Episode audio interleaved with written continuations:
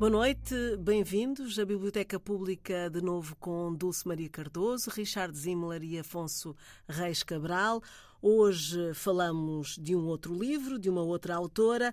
Estamos no feminino, Virginia Woolf, um quarto que seja seu. E a proposta foi uh, de, da Dulce, que nos trouxe este livro. Julgo que também uh, o Afonso e o Richard estivessem de acordo com esta autora e com este livro. Mas, Dulce, porquê esta escolha?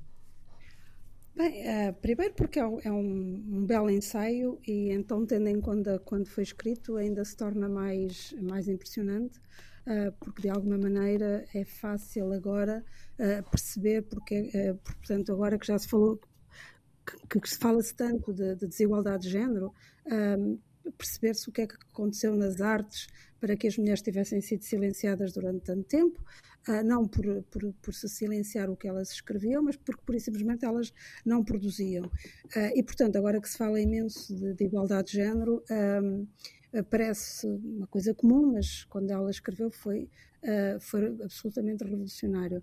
Mas o que mais me interessou neste ensaio, para ser sincera, é a parte da, da igualdade de género. Um, que, que, aliás pega com o programa da, da semana passada, da, da, da, da, sonata e também do, do, do, da outra semana. Portanto, nós aqui estamos sempre a falar de um ponto de vista feminino uh, e isso é bom. Uh, mas o, o, que me levou a escolher este ensaio é outra ideia, não é? Que ela tem neste, neste ensaio, que é preciso, portanto, uma mulher não precisa só uh, para escrever, não precisa só do quarto, não é? Do seu espaço, na uhum. verdade, de, precisa da sua autonomia e isso consegue-se com dinheiro. Portanto, uma mulher precisa de um quarto e de uma renda, como ela dizia, precisa de uh, uma parte material para escrever, precisa ter dinheiro para escrever. E isto é uma ideia que é muito afastada, agora penso que menos, felizmente, por aquela uh, facção de pessoa escreve de qualquer maneira, o que nós temos na alma, e homens e mulheres, isto agora não é só para as mulheres. Portanto, um criador, quando tem de escrever, escreve, nem que morra de fome.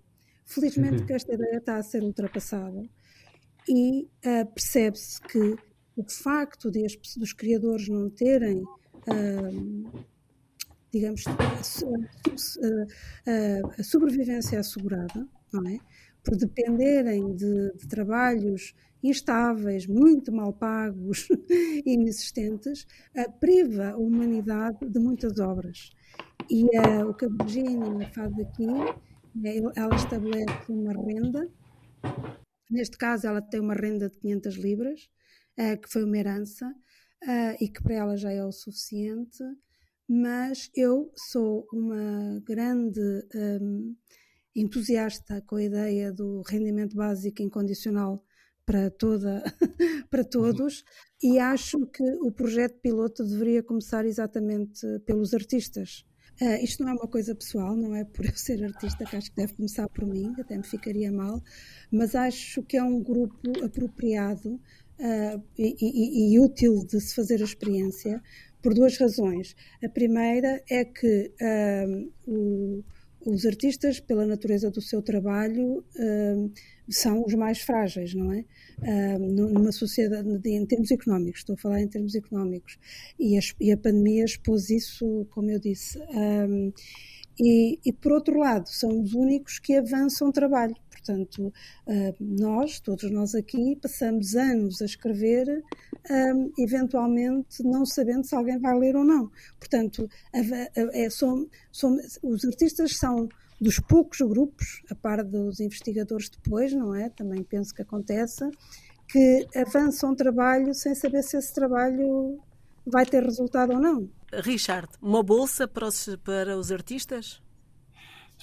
Uau, isso é complicado, sobretudo em Portugal, onde há muito pouco apoio para a cultura e estamos quase todos esquecidos. Um, mas eu acho que poderia ser uma excelente ideia uh, bolsas generalizadas para jovens artistas, uh, escritores, bailarinos, uh, pintores, etc. Um, mas primeiro. Em relação à escrita, não é? Vamos aí é. falar da, da escrita da Virginia Woolf. é, ainda por cima porque ganhamos muito pouco da nossa escrita.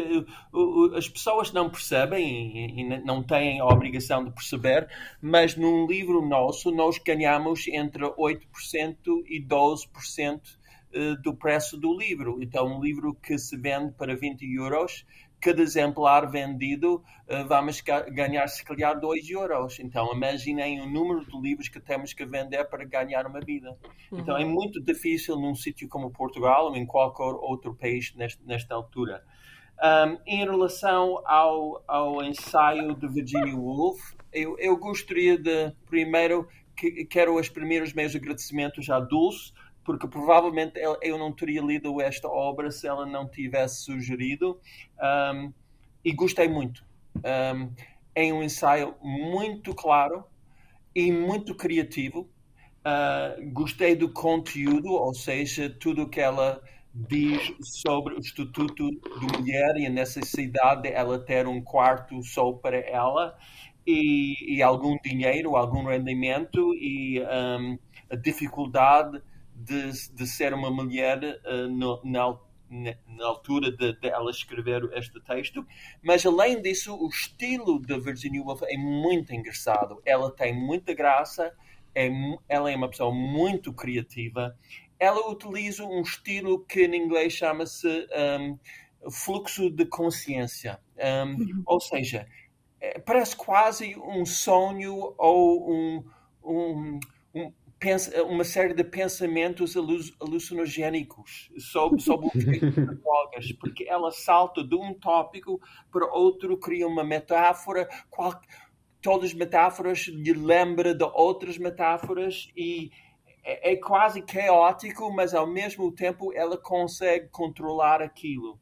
E as metáforas dela são espetaculares, são muito originais. Eu só quero mencionar um e depois a gente pode pode falar com Alfonso, mas ela utiliza a metáfora de uma teia de aranha.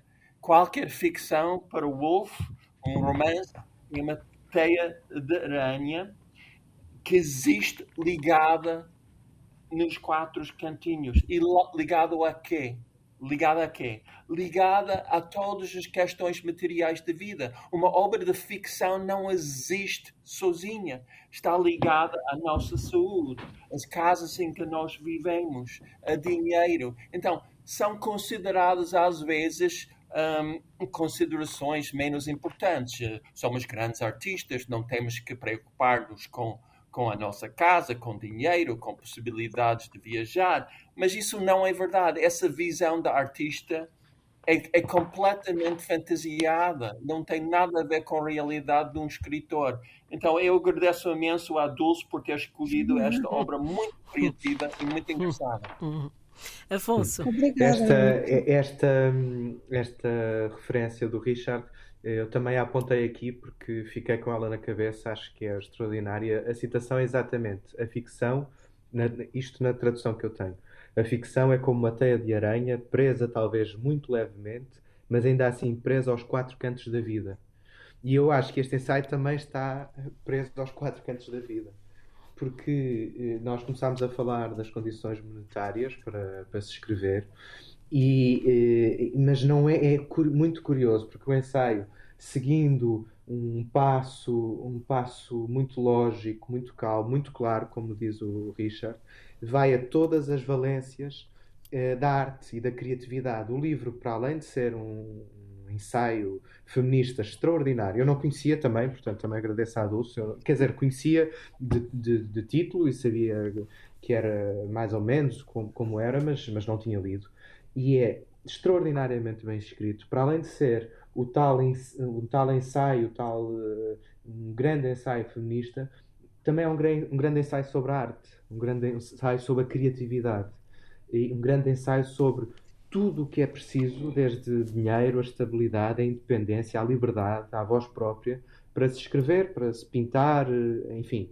Portanto, é, é, é um ensaio que toca imensas, imensos, os tais quatro cantos da vida e toca de tal maneira que, por exemplo, uh, fala de comida e fala e tem uma passagem sobre um jantar que é extraordinária.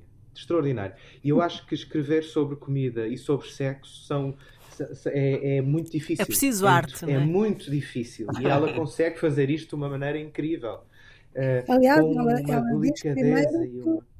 É um, exatamente, é, é um dos primeiros momentos, não é? Já depois daquela estratégia que o ensaio também tem. O ensaio tem várias estratégias. Uma delas, que eu acho incrível, é a estratégia de pessoalizar, claro, e de, e dizer: vejam como eu fui do ponto A ao ponto B em Cambridge ou Oxford, Oxford Bridge, porque é, é, é, a ideia da junção de Oxford e de Cambridge, é, a pé pelo relevado e fui admoestado. É o primeiro obstáculo. Depois há outro obstáculo, porque não podia entrar no determinado edifício. Tudo isto sempre sendo mulher, só por ser mulher. E a partir daí há um crescendo e, e que, e, e, que, expõe a, que expõe a condição feminina. O livro é, é o, o ensaio é de 1928. Uh, o voto uh, universal é de 10 anos antes, penso eu, uh, exatamente, uhum. 10 anos antes. o acesso às profissões igual, igualitárias é de 1919, portanto é tudo muito fresco. E é o que a Dulce dizia, é que isto para nós, isto para nós é quase, é quase como se fosse um espelho, não é? Nós, para nós o que a Virginia Woolf diz é hoje, 100 anos depois, muito evidente. Mas não era na altura muito menos em coisas como falar da homossexualidade. Ela fala sim, sim. determinadamente disto, muito menos, muito menos isso. E portanto, o ensaio vai com estratégias muito bem feitas, por exemplo, a estratégia da irmã do Shakespeare. Uh, acho que vamos falar sobre isso sim. provavelmente. Essa estratégia, uh, o pessoalizar, o ter um tom muito claro, muito profundo, muito límpido, vai, vai, nos, vai acompanhando uma temática complicadíssima, muitíssimo eh, pertinente na época e ainda hoje em dia, e, e, e de uma maneira muito original. Eu, eu, eu, estou aqui também agora a folhear, uhum. eu acho que só tenho sublinhado a dizer muito bom, muito interessante, etc, etc, etc. E, e, vamos falar com certeza sobre algo. Dulce, é um documento, este ensaio é um documento a, a ir sempre para fazer este, este balanço do que hoje somos e o que é que as mulheres eram naquela altura. Este ensaio é, acima de tudo, um documento do gênio que foi Virginia Woolf. um, ela, ela, já, ela escreveu isto já depois de ter escrito as suas obras mais conhecidas, a Mrs. Dalloway, o Farol um, uh, e o Orlando, creio eu.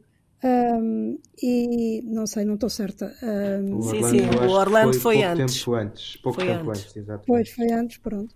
E, e portanto, é, é, engraçado que ela, ela já tinha escrito as obras pelas quais foi, se tornou mais conhecida e se torna mais conhecida quando teve a consciência de que tinha que falar destas da, da, da, questão da criação. Por um lado, percebeu que o mundo estava a ser contado por homens e para homens, e que quando as mulheres entravam nesse mundo não eram uh, as mulheres mulheres, eram as mulheres vistas pelos homens, o, o, que faz sentido, não é? Porque eram os homens que escreviam sobre as mulheres, e por muito que até que se quisessem aproximar não, não, não, não, não, podem, é impossível. Há, há uma condição de género que é pessoal e intransmissível. Uh, por outro lado, também com algum desgosto do que é que as mulheres estavam a fazer, à exceção depois das autoras que ela elogia, mas também critica uma certa escrita uh, feminina que, que, que considera uh, sentimental e desprovida de interesse.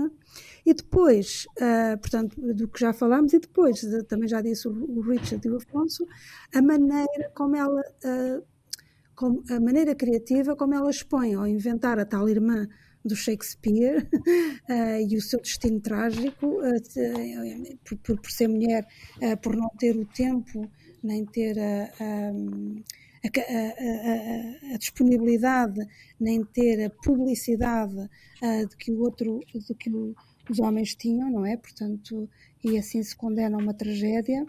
E, e depois as outras, as, as, as, outros, um, as outras estratégias para levar o leitor a concordar que realmente é inadmissível uh, que se crie sem estas condições. E portanto eu acho simplesmente brilhante. Há quem diga que, é um, que isto foi só uma maneira dela se vingar do seu pai, uh, porque o pai uh, tinha, tinha dinheiro e mandou os filhos rapazes estudar e não a mandou a ela porque, nem à irmã, uh, porque elas eram mulheres e que ela nunca perdoou isso. Uh, há quem diga que este ensaio foi exclusivamente para, para se vingar do, do pai. Uh, olha, seja quais forem as intenções que ela as teve. As intenções. Eu acho que eu é um ensaio. Não... Desculpa, só deixa-me terminar, Afonso. Sim, sim. Que todos os, os titulares da pasta da cultura deviam ler.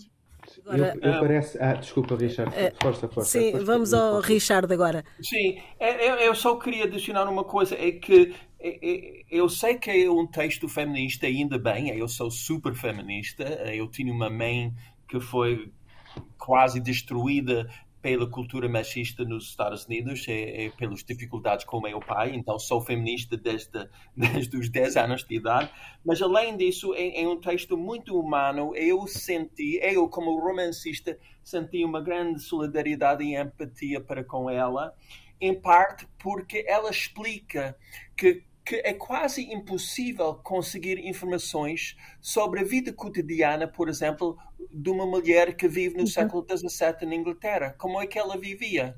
Uh, como é que ela ganhou uma vida, relações com as crianças, um, lavar roupa, quer dizer, todos os pormenores da vida é quase impossível simplesmente porque as pessoas, os homens, não escreviam sobre elas e elas uhum. não tinham o direito de escrever sobre elas próprias. E qualquer romancista histórico percebe isso muitíssimo bem e por isso ela defende a ideia dos escritores hoje em dia, ou hoje em dia é para ela e hoje em dia para nós, um, eh, quer dizer, um, dar voz a essas pessoas. E eu senti-me muito uh, solidariedade para com ela, porque é isso que eu faço nos meus romances. Escrevendo sobre o, os cristãos novos em Portugal no século XVI ou XVII, que foram simplesmente excluídos da história portuguesa, para mim é uma tentativa de, de, de criar uma, mais justiça, de, de falar de pessoas esquecidas injustamente. E um, eu acho que esse, aspecto do, do, trabalho do romance histórico é muito importante, porque os primeiros ministros do nosso mundo, os presidentes, uh, e no tempo de, de Wolf, os homens de negócios, os membros do Parlamento, um, eles não precisam de, de, escritores, eles não precisam de romancistas históricos, quem precisa de nós, quem precisa de Dulce, quem precisa de Alfonso, quem precisa de mim, são as pessoas excluídas da história. E eu acho que esse aspecto deste ensaio é, é absolutamente importantíssimo. Portanto, é um, o papel dos invisíveis é importante que seja escrito, não é? É isso que é, das pessoas. Sim. É, o, o sistema da Oxbridge, o sistema de classes da Inglaterra, simplesmente eliminou as mulheres da história. Uhum. Afonso. E depois há, há, outra coisa no, no ensaio que eu acho muito interessante e é que eu, que eu estava a começar a tentar alinhavar no início, que é, é evidentemente que, que o tema central é a mulher e, e, e é a libertação da mulher e, e, é um, e é um ensaio, um dos grandes ensaios feministas, mas eu também acho que é um dos grandes ensaios sobre a escrita em absoluto, homem ou mulher, e, e sobre a criatividade, a arte, não é? E nesse aspecto em particular eh, é, é interessantíssimo ver que a Virginia Woolf conjuga, ou advoga, não é? Conjuga uma série de, de premissas para a escrita, como a liberdade, a plenitude de expressão, a independência, e a independência é o, é o ponto central, acho, acho eu, um dos pontos centrais do, do ensaio, mas também a integridade e eh, o, o, a certa altura há um momento do ensaio em que a Virginia Woolf começa a analisar algumas obras de colegas dela, anteriores e contemporâneas, e analisa, analisa-as deste ponto de vista, da, também da integridade, da liberdade, e, e dá uma chave que é a, a escrita feminina para a Virginia Woolf só será plena quando, se, quando for liberta da ideia de, de afirmação quando não uhum. sentir a necessidade de se afirmar perante a, a escrita uh, que, que, é feita por homens, essa uh, escrita feminina será verdadeiramente liberta e terá espaço para, para, para, expressar, para expressar a mulher, não é? Uh, e, e, e, portanto, tem que partir de um lugar de independência e de, e de também, digamos, pureza artística, não é? De, de, de plena independência. E isso é, é extraordinário ver esse pensamento a, a desenrolar-se e ver como ela, em alguns casos, eu acho que um dos casos é, é o do Jane Eyre, da Charlotte Bronte, acho eu, que é, ela considera uma obra incrível, mas, mas denota uma certa amargura, uma certa uh, prisão, não é? Por força das circunstâncias. A prisão estava lá a própria Charlotte Bronte não saía ali do, da, da casa do, do, pai, que era um pastor, pensou que é assim que se diz, e que estava e, que, e, e, não teve mundo, e não teve, não, não teve mundo fora dali, e portanto estava necessariamente presa e sem conseguir, e, sem conseguir eh, sair dessa condição. E é um dos exemplos, há, há outros. Uh, isso é, é, muito, é muito cativante ver como é que o pensamento da Virginia Woolf se vai desenrolando e, sobretudo, eu acho também pus-me a imaginar em vários momentos da, da leitura como é que isto foram duas palestras, acho eu. Penso que foram duas palestras, alguns em outubro de, de 28, hum, não é? Oh, exatamente, alguns em outubro, eh, outubro de 28. Como é que as alunas que já tinham ainda assim outras possibilidades do que, que tiveram a Virginia Woolf, acolheram esta palestra e, e uh, imaginar o ambiente na sala, imaginar um clima de mudança.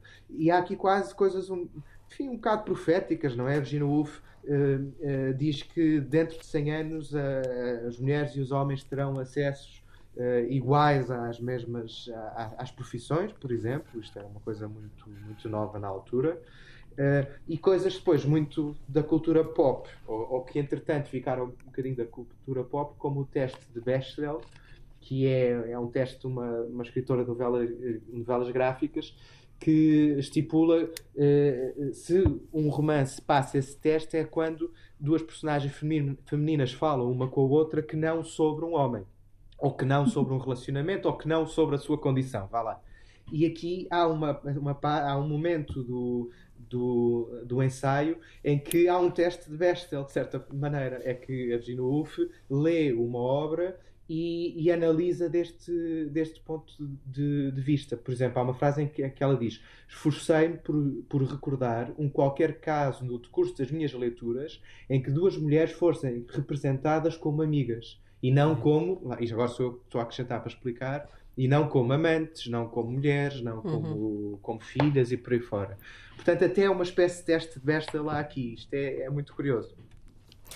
Dulce, Acrescentas Sim. mais alguma coisa ao que o Afonso disse? ela diz coisas muito engraçadas. Ela, por exemplo, a certa altura, uh, diz que a literatura abunda em destroços de homens que se importaram com as opiniões dos outros para além dos limites da razão.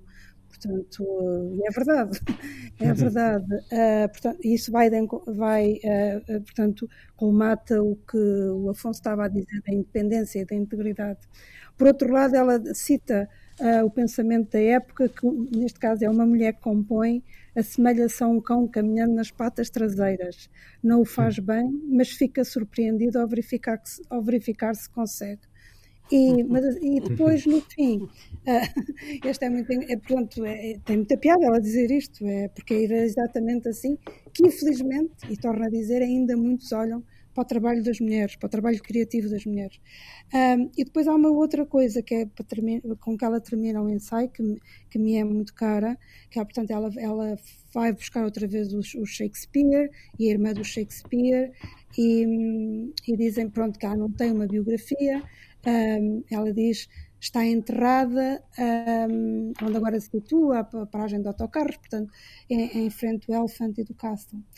Penso que esta poesia, que nunca escreveu uma palavra e está enterrada numa encruzilhada, continua a viver.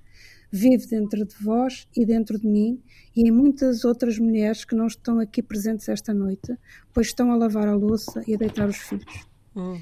Mas o certo é que vive, pois as grandes, os, grandes, os grandes poetas não morrem, são presenças continuadas. Depois ela continua e diz outra coisa que me parece fundamental. Portanto, diz que virão outros, como o Afonso também já disse, e depois diz: Não podemos é esperar que surja sem preparação, sem esforço da nossa prazo, sem a decisão de que, quando renascer, lhe será possível viver e escrever poesia, pois tal será impossível.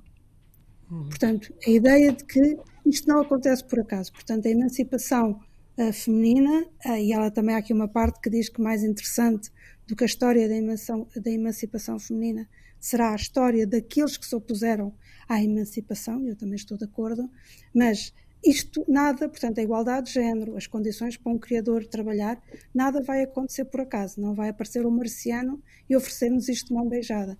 Nós temos de lutar por isso. E isso é fundamental que, que nunca nos esqueçamos disso. Nós temos de lutar por aquilo que achamos que temos direito. Uh, Dulce, eu gostava que, uh, ou Dulce, ou outro dos dos convidados para, para o programa uh, falassem uh, uh, sobre esta relação. O que é que, quando se fala da irmã do Shakespeare, como é que isto surge, esta conversa? Ela imagina que o William Shakespeare tem uma, uma posso, irmã, a Judith, não é? Posso, exatamente, eu posso explicar. Ele é, um, é um dos casos. é um, enfim, um dos exemplos uh, uma estipulação do, do livro é que Shakespeare, Shakespeare teria uma irmã mais nova, exatamente com o mesmo talento, com a mesma capacidade de observação do ser humano. Acho que é, um, é uma, das, uma das coisas interessantes na, no ensaio é, é referir muitas vezes a, a, a, capacidade de observação da condição humana, não é? Uh, com o mesmo talento, com, com, mesmo, com a mesma força criativa Uh, e que quer fazer exatamente o mesmo percurso que Shakespeare. Quer dizer, começar como ator, ir para Londres, começar como, a, como ator, uh, escrever peças, singrar. Portanto, no fundo, faz exatamente a biografia conhecida de Shakespeare, os, os pontos principais, e transpõe para a Judith Shakespeare. E vê, ela vê, ela, ela faz acontecer, ela uh, mostra-nos o que aconteceria se fosse uma mulher. A certa altura engravida, uh, não consegue criar, é vista como. É, é, é, certo, é, é vista é vista como uh, alguém com sonho muito sonhadora, não é? Mas que, que, nunca poderia fazer nada. É acarinhada por um, agora não me lembro do nome, mas por uma pessoa, uma pessoa importante do teatro na altura que apadrinhou o Shakespeare, mas com ela o apadrinhar foi, uh, penso que casar-se com ela e ela teve um filho, enfim, por aí fora.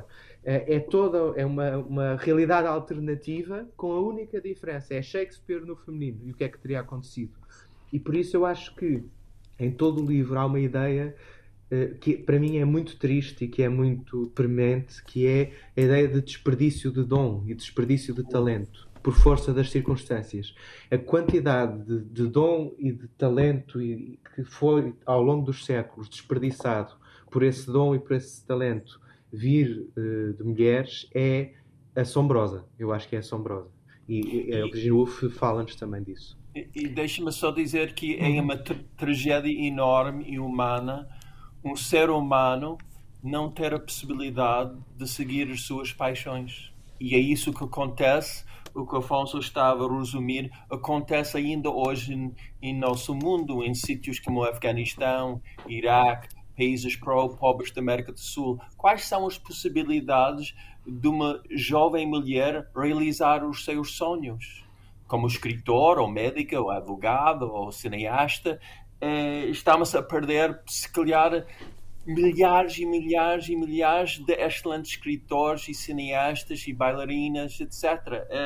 É uma tragédia que ainda acontece não tanto na Europa Ocidental, mas, mas em muitos países do nosso mundo. E agora, só outra, também outra coisa que esquecemos de nos referir deste ensaio, ela também uh, uh, uh, fala da, do, do, amor de, de, entre mulheres, o que também era uma coisa bastante Sim. moderna.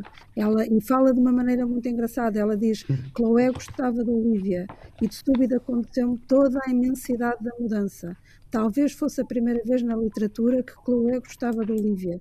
Cleopatra, Cleópatra, desculpem, não gostava de Otávia e de que maneira António e Cleópatra teria sido alterado se tal coisa acontecesse. Era muito à frente do seu tempo.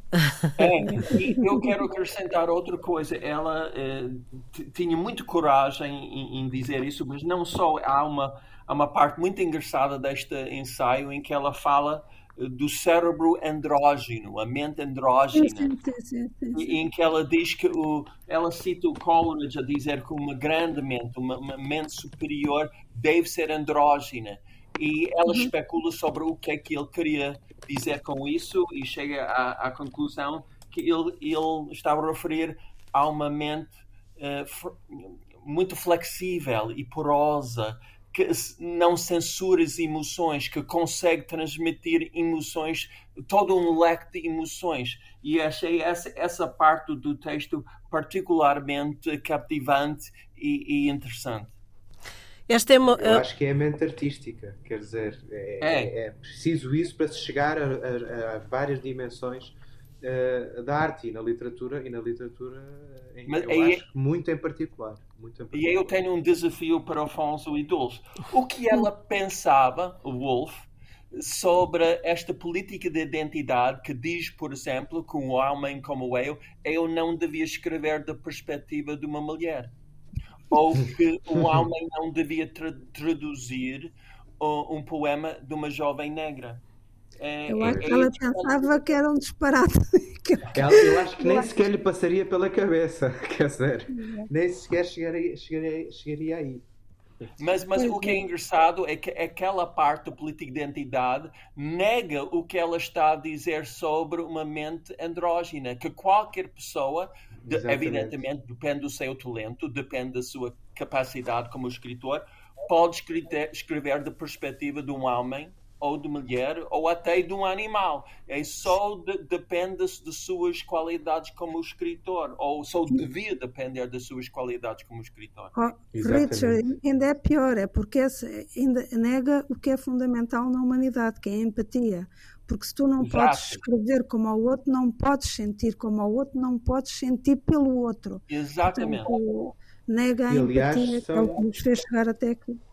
Nega completamente a empatia, estou totalmente de acordo com a Dulce e, aliás, essa, essa problemática identitária aplicada à literatura uh, tem, estes, tem, tem estas consequências. Uh, o lugar de fala, que cá em Portugal, felizmente, não, não, não tem feito muita escola, mas, mas uh, noutros sítios tem, uh, resume a experiência, resume a, a, a, literatura, ou resume a escrita, porque aí já nem seria literatura, a experiência.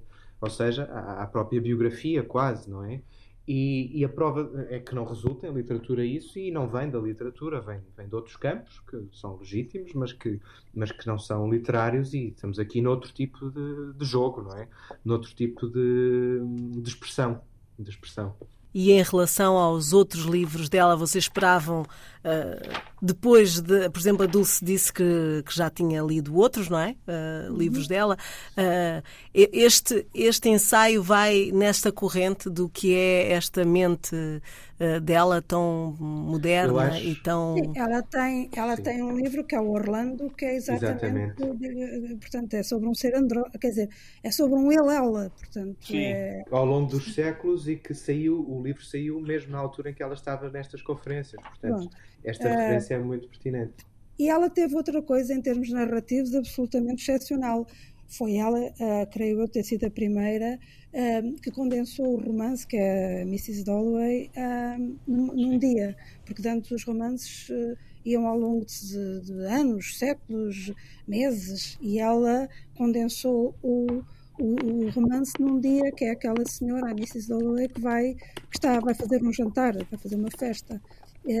Aliás, tem um princípio uh, excepcional, uh, uh, que é uma frase assim de um, de, de, um cotidiano, de um comezinho, mas que resulta muito bem, que é Mrs. Dalloway, numa tradução, numa citação não, não exata, porque sou má mas é decidiu que ela própria compraria as flores. Portanto, uhum. é uma coisa. Lá está, o universo feminino, não é? Não me parece que isto pudesse ter escrito. Uh, quer dizer, a, a, poderia ter sido escrito por um homem, porque como o Richard estava a dizer, nós todos podemos escrever uh, sobre homens sendo mulheres e o contrário. Mas não me parece que um, que um homem como homem, ou seja, uh, uh, escreveria isto, porque este pormenor de decidir comprar flores para, para, para a festa que iria dar mais logo é uma coisa que evidentemente era e ainda é, mas na altura era completamente um assunto de mulheres. Uh, Richard, em relação a, a, à escritora, aos outros uh, trabalhos da, da, Virgínia, uh, alguma ligação? Sim, houve uma altura em que eu comecei a ler quase tudo da Virginia Woolf. Comecei com um romance pouco lido. O primeiro é, eu acho que se chama The Road Out. Em, em, em inglês, não sei o título em, em, em, português. Mas eu acho que ela, o que é engraçado nela é que ela recorre eu não diria constantemente, mas em certos livros dela, este estilo de fluxo de consciência, em que cada, cada declaração, cada frase uh, salta para outro, outra metáfora. É que, ou seja, é, é, quase uma série de metáforas uh, um pouco caótico, porque é o que ela está a fazer no fundo. Eu acho que ela está a seguir o funcionamento do cérebro humano. É quase como alguém a meditar que está a seguir o fluxo constante dos seus pensamentos, sem tentar controlar esse fluxo, está simplesmente a recordar. E eu acho que é isso que, que Wolff faz em muitos livros e que faz-nos pensar no, no, nosso próprio processo de conhecimento. Ou seja, estou, estou, se calhar estou a falar mal, mas ela escreve sobre a própria consciência humana e como é que o raciocínio, raciocínio humano funciona. E eu acho isso muito interessante. Uhum. Eh, para terminarmos, Afonso, a tua relação com outros escritos, eh, outros escritos da Virgínia. Eu também me parece que, que esta, a questão da corrente da consciência é, é revolucionária na Virginia Woolf e, é comum a quase todos os romances, mas neste caso em particular também se aplica um pouco, mas não é, não é tão forte como nos romances, não é? Porque, até porque trata-se de um ensaio e, e, e, para um contexto muito específico das tais palestras, uh, em que há um, um certo, uma certa oralidade que também tem que estar aqui presente, porque, foi, porque tudo isto foi escrito para ser, para ser lido, embora depois acho que foi um ano depois que, foi publicado, e claro que a publicar uh, há reescrita e revisão. Uh, mas mas parece-me, pelo que eu sei, que há, por exemplo, esta ideia, a determinado momento, a ideia de, do, do homem uh, frágil perante a opinião que, as, que a mulher tem dele, e aqui estou a falar em abstrato, em geral, dos homens e das mulheres, depois, a Virginia Woolf desenvolve um bocado mais isso na, nos Três Guinéus, que também é um ensaio, para falar de fascismo. E para falar de fascismo como uma consequência dessa insegurança. E, e eu acho isso muito interessante. Aqui no, no, neste ensaio não, não, não é central, claro, mas essa insegurança face à opinião alheia, e em particular à opinião da mulher, é, é, também, está, também está cá e depois está nos, nos Três Guinéus para falar de fascismo. Isso acho, é, acho muito interessante. Hum. Em relação às traduções que leram, uh, podemos fazer referência aqui? Uh, Dulce? Eu... Dulce? Eu, eu, eu, eu, li, eu terei lido noutra, noutra, noutro. Eu, a primeira vez que li este ensaio, não terá sido nesta tradução, porque entretanto eu vou dando, vou emprestando e vou comprando. e, e portanto, agora Exatamente, ah, porque é, é, um ensaio que eu gosto muito de dar, por exemplo, a, a, pessoas que querem começar a escrever, a, a, pessoas ligadas à política cultural, enfim, estou sempre a tentar dar este ensaio. Um, e, portanto, neste caso eu tenho uma da, das edições Vega, com a tradução da Maria Emília uh, Ferreira Moura e com um prefácio da Maria Isabel Barreno. Também diga-se dizer que o prefácio, que eu não fiz referência, uh, porque os outros não teriam esse prefácio, é, é um bom prefácio. Uhum. Uh, Afonso. Um, eu li a, a, a, edição que acho que é mais recente, que saiu há muito pouco tempo da Penguin Clássicos, que está agora, que chegou a Portugal há, há poucos meses, não é? uh, e que já, já tem pelo menos, eu vou aqui espreitar, já tem pelo menos sete, sete uh, publicações. E o prefácio é da Ana Luísa Amaral, uh, achei interessante o prefácio atualizar alguns aspectos com jargão mais contemporâneo, em que vai à interseccionalidade e por aí fora, mas isso não, não, não acho que não, não quero postar sobre isso. Agora, a tradução da Isabel Castro Silva é espetacular. É das melhores traduções do inglês que eu tenho lido. Acho que as traduções do inglês estão cada vez piores. Nós todos compreendemos minimamente inglês e, e o português tem muito orgulho de desenrascar o, o inglês, não é? Uh, mas uh, é de tal maneira que depois achamos que qualquer um traduz. E, inclusive, as traduções estão cheias de falsos amigos, cheias de, de qualquer coisa que soa mal, não se percebe bem porque é que aquilo soa mal, é português, mas vai saber e o que se passa é que é uma, é uma tradução literal do inglês. São lógicas Afonso, muito diferentes. Afonso, são muitas vezes muito mal pagos os tradutores. É. Com certeza, mas uh, não invalida que as traduções sejam más. E, e é o que está, é o que, não estou a analisar apertados. esse aspecto. Uhum. Mas tens prazos muito apertados. Com certeza, tens condições por absolutamente leoninas. 3, 4 é, euros, bem. 5 euros por 1800 caracteres, já vi isso. Pois. Isso é pois. sem dúvida. Tu não eh, podes ter um mas não estou a pensar sequer só na tradução literária, até estou a falar de jornais, por exemplo, em geral. Sim, claro, claro. claro.